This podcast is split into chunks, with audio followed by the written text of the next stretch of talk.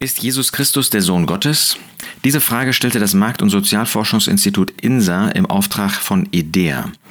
Dabei sind bemerkenswerte Ergebnisse hervorgekommen. Beispielsweise sagen 25 Prozent, Jesus existiere nicht. Von den evangelisch-freikirchlich orientierten Christen sagen 76 Prozent, immerhin 76 Prozent, dass Jesus der Sohn Gottes ist. Immerhin oder nur? Ähm, von den evangelisch-freikirchlich Orientierten sagen 61 Prozent, dass Jesus unser Erlöser ist. Und interessanterweise 61 Prozent meinen von den evangelisch-freikirchlichen, dass er ein sozialer Revolutionär gewesen sei. Denken wir kurz über diese Fragen nach. Wenn 61 Prozent sagen, äh, Jesus ist unser Erlöser, dann heißt das, dass für fast die Hälfte Jesus irgendwie ein interessanter, ein guter Mensch ist, vielleicht sogar ein vorbildlicher Mensch, aber nicht der Erlöser. Ist uns das klar? Wenn Jesus nicht dein Erlöser ist, wenn du auf diese Frage nicht mit Ja, Jesus ist mein, ist unser Erlöser antwortest, dann bedeutet das, dass du verloren bist, dass du ewig verloren gehst, dass du ewig in der Hölle sein wirst. Und man erwartet eigentlich im evangelisch-freikirchlichen Bereich, dass 100% sagen, Jesus, das ist der Erlöser, das ist mein Erlöser. Aber nur gut die Hälfte sagt das. Dass gut die Hälfte sagt, dass Jesus Christus ein sozialer Revolutionär wäre.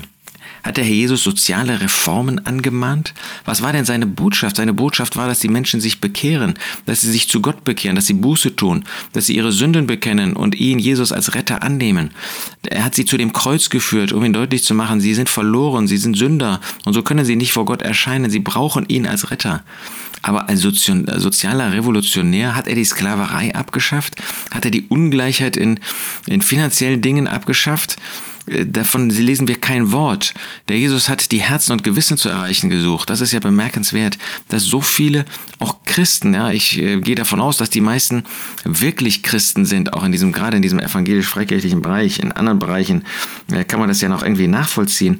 Aber der Jesus kam nicht als sozialer Revolutionär, er kam als der, der unsere Seelen ähm, angesprochen hat, der Menschen verändern wollte, damit sie an Jesus Christus glauben.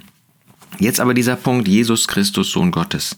76 Prozent sagen, das ist so.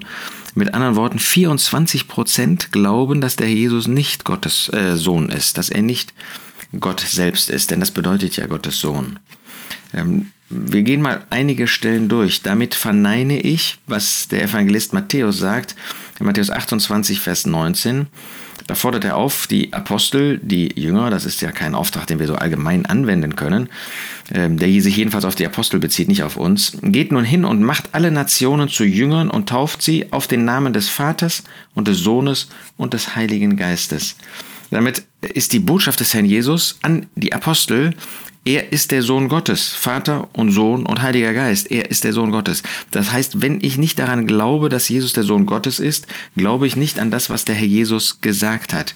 Ähm, ich sage letztendlich, das ist die Unwahrheit, das ist eine Lüge.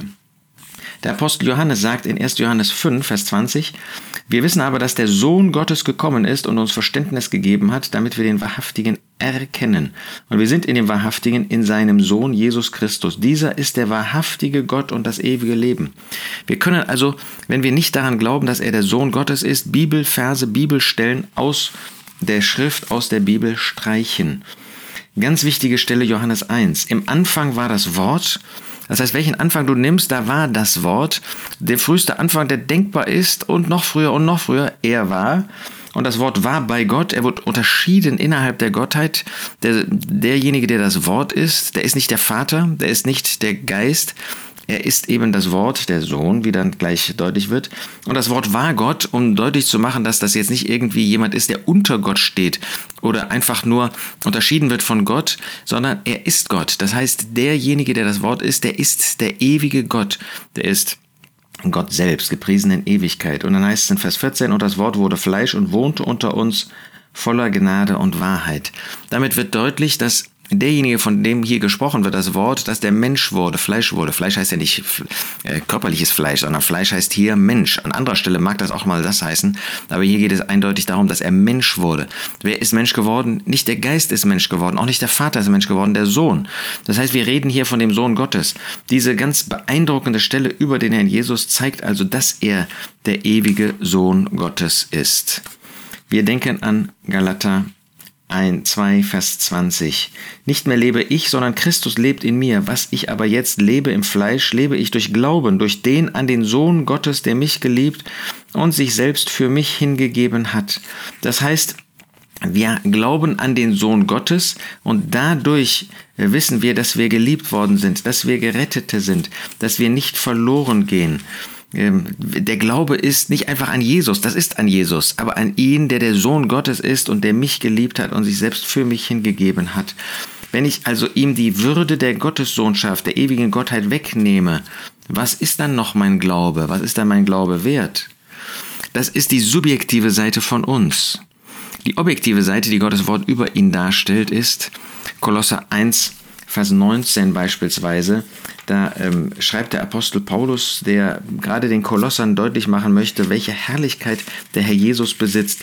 Und da sagt er in Kolosser 1, Vers 19, es war das Wohlgefallen der ganzen Fülle in ihm zu wohnen das Wohlgefallen der ganzen Fülle Gottes, des Vaters, des Sohnes und des Heiligen Geistes. Sie haben in Christus gewohnt. Und sie wohnen nicht in einem Menschen, der irgendwie einfach Mensch ist, sondern sie wohnen in dem, der eben der Sohn Gottes ist, der vollkommen sündlos ist. Kapitel 2, Vers 9. In ihm wohnt auch heute noch die ganze Fülle der Gottheit leibhaftig. Und warum ist das so wichtig, dass wir das ähm, erkennen? Weil wir sonst keinen Erlöser mehr hätten. Wenn er nicht Sohn Gottes wäre, hätten wir keinen Erlöser. P. Paulus sagt in 1 ähm, Timotheus 2, Vers 5, Gott ist einer und einer ist Mittler zwischen Gott und Menschen, der Mensch Christus Jesus, der sich selbst gab als Lösegeld. Gott ist einer und einer ist Mittler. Das ist der, der als Mensch auf diese Erde kam. Aber er konnte nur Mittler werden zwischen Gott und Menschen, wenn er beide Seiten vollkommen vertreten kann. Er kann uns als Menschen vertreten als ein Mittler, weil er vollkommen Mensch ist. Er kann Gott vertreten, weil er vollkommen Gott ist. Wenn er nicht Gott wäre, könnte er nicht Mittler sein zwischen Gott und Menschen. Dann könnte er versuchen, Mittler zu werden, wenn Gott ihn dann annehmen, anerkennen würde. Aber weil er Gott ist, ist er vollkommener Mittler für Gott. Und weil er Mensch ist, ist er vollkommener Mittler für uns Menschen. Warum ist das so entscheidend, so heilsentscheidend, ähm, dass der Herr Jesus Gottes Sohn ist? Gott sagt nicht, ähm, dass wir ähm, das als ein Bekenntnis haben müssen, um gerettet zu werden. Wer ihn als Retter annimmt, den Herrn Jesus, der ist gerettet, selbst wenn er noch nicht verstanden hat, dass er Gott ist. Aber wer ablehnt, dass er Gott ist, der lehnt ab, dass er einen sündlosen Menschen vor sich hat. Jeder Mensch, der geboren worden ist, ist ein Sünder, weil er durch einen Menschen gezeugt die sündige Natur besitzt. Das heißt, wir alle haben diese sündige Natur Adams geerbt. Ausnahmslos. Da gibt es nicht einen einzigen Menschen, der von sich sagen könnte, dass das nicht so ist. Adam wiederum, der ist jemand, der nicht geboren wurde oder Eva, sondern ähm, die geschaffen wurden. Aber sie wurden unschuldig geschaffen und wir sehen, haben sie es geschafft, ohne Sünde zu bleiben, haben sie nicht. Sie sind sehr schnell in Sünde gefallen und jeder, der in ihre Situation käme, würde genau dasselbe tun. Das ist ja der das Beispiel, der Prototyp für uns Menschen. Keiner sollte von uns meinen, wenn er in der Position von Adam gewesen wäre und von Eva, er hätte anders gehandelt. Wir sind genauso. Nur weil der Herr Jesus der einzige Mensch, der vollkommen ist, der einzige Mensch, der sündlos ist, weil er Sohn Gottes ist, weil er Mensch und Gott in einer Person ist, weil in ihm Gott Mensch geworden ist, hat er eben keine sündige Natur, sondern hat er von Beginn seiner Menschheit an hat er eine heilige, eine vollkommene Natur, die Nein sagt zur Sünde. Deshalb kann Gottes Wort über ihn sagen, dass Sünde nicht in ihm ist, dass er Sünde nicht kannte, keine Beziehung zur Sünde hat und hatte und dass er keine Sünde getan hat, weil er eben Gott ist, weil er eine göttliche Natur hat, die vollkommen heilig ist und weil er eine menschliche Natur hat, deshalb konnte er für uns sterben. Aber ohne dass er der Sohn Gottes ist, gäbe es keinen Erlöser, gäbe es niemand, der sündlos wäre, gäbe es niemand, der als Mittler zwischen Gott und Menschen auftreten könnte und der uns zu Gott bringen könnte. Deshalb ist das so lebensentscheidend, dass der Jesus ewiger Sohn Gottes ist, Gott selbst, gepriesen in Ewigkeit. Und deshalb erschüttert es so, da selbst in dem Bereich, wo man eigentlich davon ähm, ausgeht, dass das Christen sind, Erlöste sind, bekehrte Menschen sind, dass so wenige, nur 61 Prozent äh, nur 76 Prozent daran glauben, dass er der Sohn Gottes ist. Wollen wir uns neu diese Herrlichkeit des Herrn Jesus vor Augen stellen? Wollen wir uns bewusst sein, er ist der Sohn Gottes, er ist der ewige Sohn Gottes und dadurch ist er unser Retter geworden am Kreuz von Golgatha, wo er aus Liebe für mich gestorben ist und sich selbst für mich hingegeben hat.